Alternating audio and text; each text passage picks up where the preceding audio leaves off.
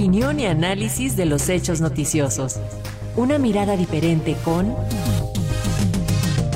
Jorge Meléndez Preciado. Apenas una de cada diez personas trabajadoras en México está sindicalizada y del total de los contratos colectivos que existían ya solo el 20% es válido, esto debido a los cambios a la Ley Federal del Trabajo. En este marco el periodista Jorge Meléndez analiza el futuro sindical, lo viejo, lo nuevo y eh, pues eh, lo que hay que decir en torno a este primero de mayo. El primero de mayo es el Día Internacional del Trabajo.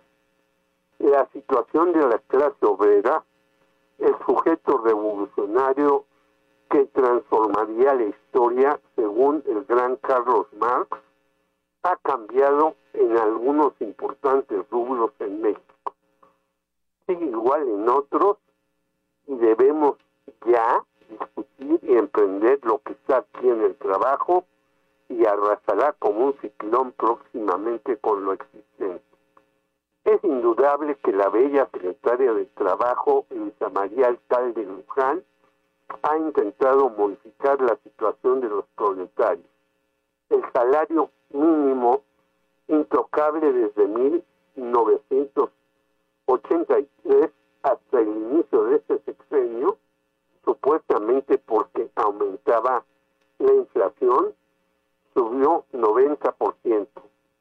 De 88 pesos en 2018 a 207 monedas en 2023.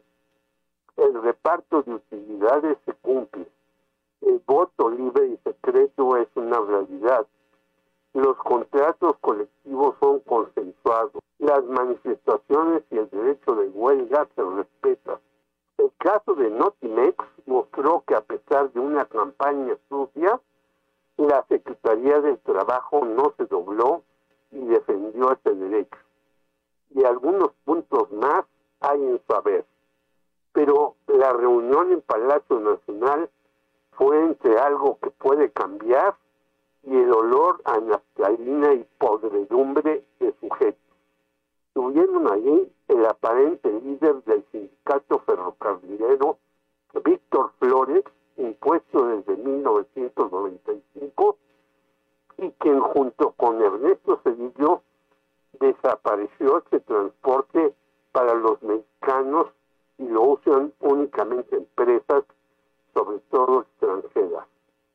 Rafael Viva Palacio del Infonavit desde 1977 que le dio departamentos por mayor para negocios a los vástagos de Marta Sagún, Ricardo Aldana, hijo putativo de Carlos Romero de Champs en Pemex, y Joel Ayala, el que ha iniciado las cuotas de sindicatos de empleados federales hace más de 30 años, entre muchos otros. La nueva camada de aparentes dirigentes no es tan combativa. El controvertido Napoleón Gómez Urrutia doctor en economía e impuesto por su papi como líder minero, quien tiene una controversia de 500 millones de dólares y no rescata a sus compañeros en ningún lado. Francisco Hernández Juárez, que intentó modificar teléfonos de México con 47 años en el cargo. Representantes de sindicatos universitarios que no luchan por sus agremiados, y Pedro Arces Catel, que es derrotado en muchas de sus batallas. López Obrador les agradeció su comprensión y apoyo a la 4C. En 1971, Helio Petri firmó La clase obrera va al paraíso, que es un retrato de que los trabajadores son una pieza más de las máquinas como lo había satirizado Charles Chaplin en tiempos modernos en 1936. Jeremy Rifkin en 1996 hizo el libro El fin del trabajo y ya notaba lo que vivimos y se exacerbó en la pandemia.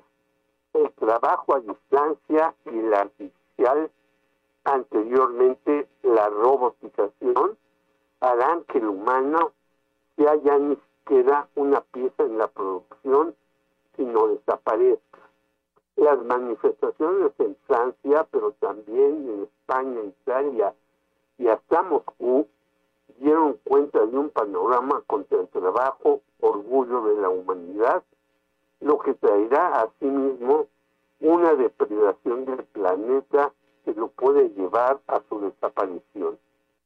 Rifkin plantea en su obra una semana laboral mucho más corta, la intervención en todo lo relativo al empleo a las organizaciones sociales, un ingreso anual para cada ciudadano sin necesidad de laboral, una economía social y el no despido y aumento de la jubilación.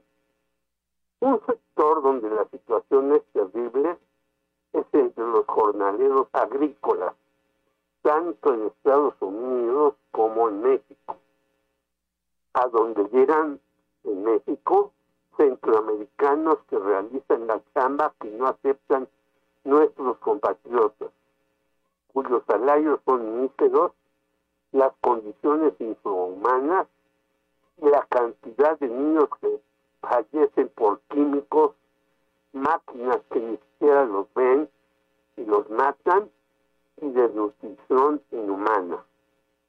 Ya está aquí la inteligencia artificial. Elon Musk se acabará el agua del norte.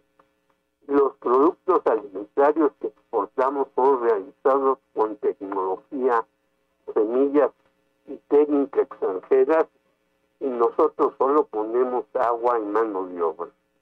Ernest Feder elaboró en 1981 el texto El imperialismo fresa acerca de la explotación inicua de campos y trabajadores mexicanos en Michoacán. Ahora sufrimos el imperialismo verde acerca del aguacate y sus graves consecuencias para nosotros, mientras en Gringolandia en el Super Bowl es lo máximo.